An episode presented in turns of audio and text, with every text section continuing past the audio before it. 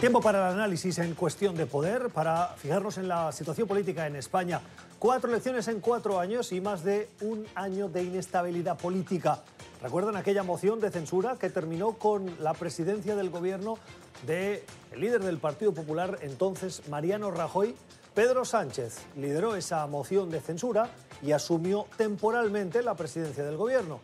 Ahí se abrió la gresca política, si se puede decir así, y un año de inestabilidad, de rifirrafes, de nuevas elecciones, de ausencia de acuerdos, incluso de dimisiones de líderes de partidos que parecía iban a tocar el cielo. ¿Se acuerdan de Albert Rivera de Ciudadanos? Hoy caído en desgracia, desaparecido precisamente por un muy mal resultado en las últimas elecciones. En cualquier caso, ¿qué ha pasado en las últimas horas? Que finalmente España tiene un nuevo presidente del gobierno. Pedro Sánchez lo ha conseguido con 167 votos a favor, una mayoría simple en el Parlamento español frente a, atención, 165 en contra, tan solo dos votos.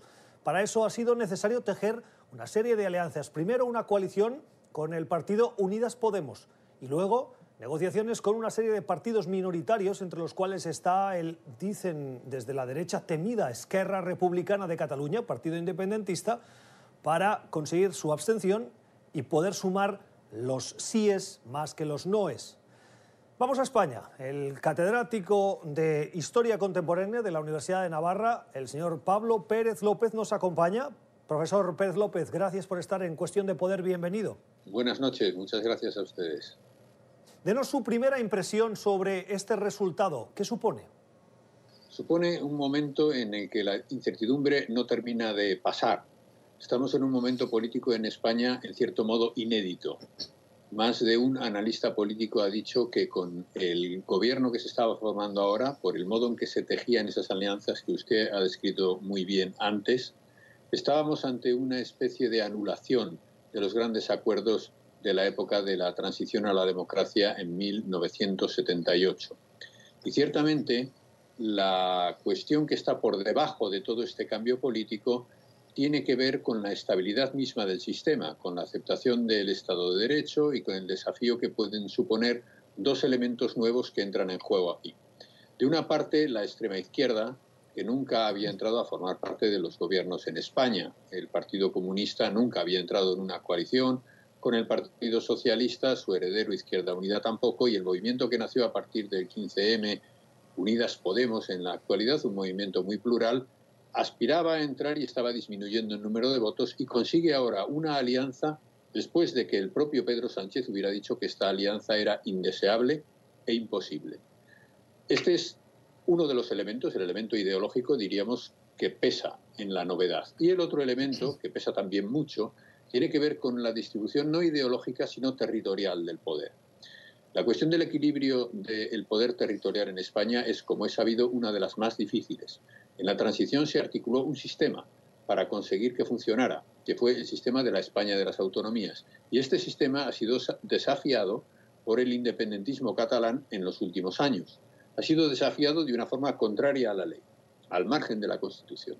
Tan es así que el Tribunal Supremo ha juzgado a los que intervinieron en poner en marcha ese movimiento secesionista y los ha condenado por realizar un movimiento de sedición ilegal. Todo esto, sin embargo, confluye al final en una alianza con un partido socialista debilitado en número de votos, que esperaba mejorar resultados convocando unas nuevas elecciones y que no lo consigue, y que decide hacer una apuesta con algo completamente desconocido, podemos decir, ahora mismo.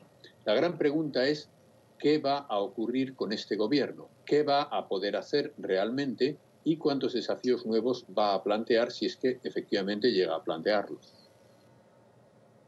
¿Cuál era la alternativa? Le veo, le veo escéptico, profesor Pérez López, porque si bien es cierto que el Partido Socialista salió debilitado mínimamente, porque perdió, si no recuerdo mal, dos diputados de las anteriores elecciones de abril a las uh, últimas, uh, sigue siendo la fuerza más votada. Los ciudadanos han dado una radiografía bastante similar tal vez lo que ha cambiado sobre todo es la caída de Ciudadanos y el aumento del partido de ultraderecha Vox, pero en general la radiografía de la pluralidad ideológica de los españoles viene siendo la misma y lo que deben esperar los ciudadanos es que los políticos hagan política, es decir, que lleguen a acuerdos, ¿no cree? Efectivamente, pero el gran acuerdo que se intuía por detrás de los resultados electorales era un gran acuerdo en torno a los grupos constitucionalistas, en torno, en definitiva, al Partido Socialista, que era el que había ganado, al Partido Popular, a Ciudadanos y a todos aquellos otros partidos que no desafiaran el sistema constitucional.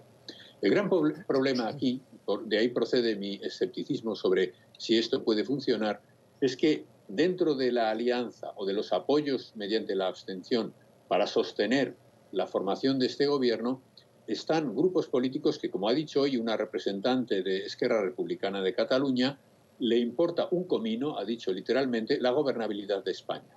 Pues bien, si el grupo político que está haciendo posible que se forme el gobierno es completamente indiferente a que el gobierno sea estable, es dudoso que podamos esperar un camino de estabilidad y de acuerdo permanente, o al menos de acuerdo sostenido, durante mucho tiempo. Y de ahí procede la perplejidad ante el hecho de que en la anterior situación, cuando pudieron haber pactado el Partido Socialista y Ciudadanos, no lo hicieron, y podía haber salido un gobierno con más apoyo parlamentario que el que tenemos ahora, y ahora cuando la situación se pone todavía más complicada y más difícil, en vez de articular una mayoría constitucionalista, se intenta convertir el apoyo al gobierno en una especie de, como dicen algunos analistas políticos, eh, gobierno Frankenstein, es decir, una construcción muy artificial que es dudoso que pueda tener una vida tranquila.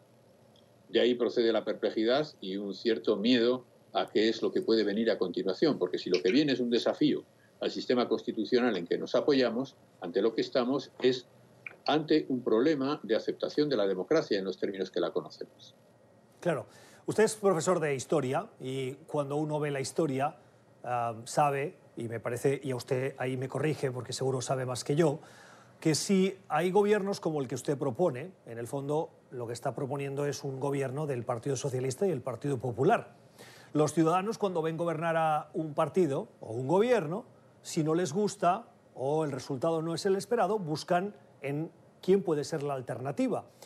Hoy, crear ese gobierno que usted dice no le abre la puerta en el futuro al crecimiento de partidos que tienen propuestas de, dudosa constitucionalidad o que son más radicales por la parte de la izquierda, Unidas Podemos, por la parte de la ultraderecha, eh, Vox, y eso puede crear un problema futuro intentando solucionar el problema de la estabilidad constitucional presente?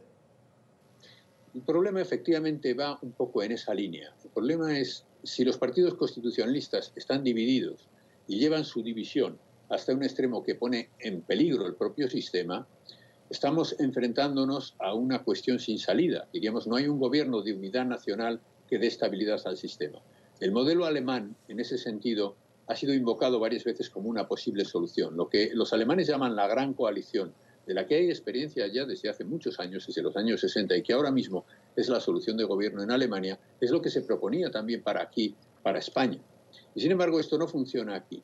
Y no funciona en buena medida como consecuencia del desequilibrio que suponen las opciones territorialmente fuertes. La presencia de un partido nacionalista vasco que es eh, mayoritario en la, en la comunidad autónoma vasca o la presencia de los grupos catalanes que son mayoritarios en esa región. Pero observe una cosa. Esquerra Republicana de Cataluña se abstiene en el apoyo a este gobierno.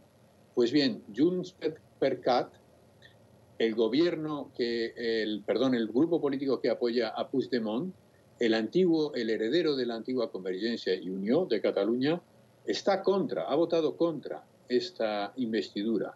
Y lo mismo ha hecho la CUP, eh, la extrema izquierda radical nacionalista catalana. Quiero decir, ni siquiera en Cataluña se está consiguiendo una unidad en torno al proyecto de este gobierno.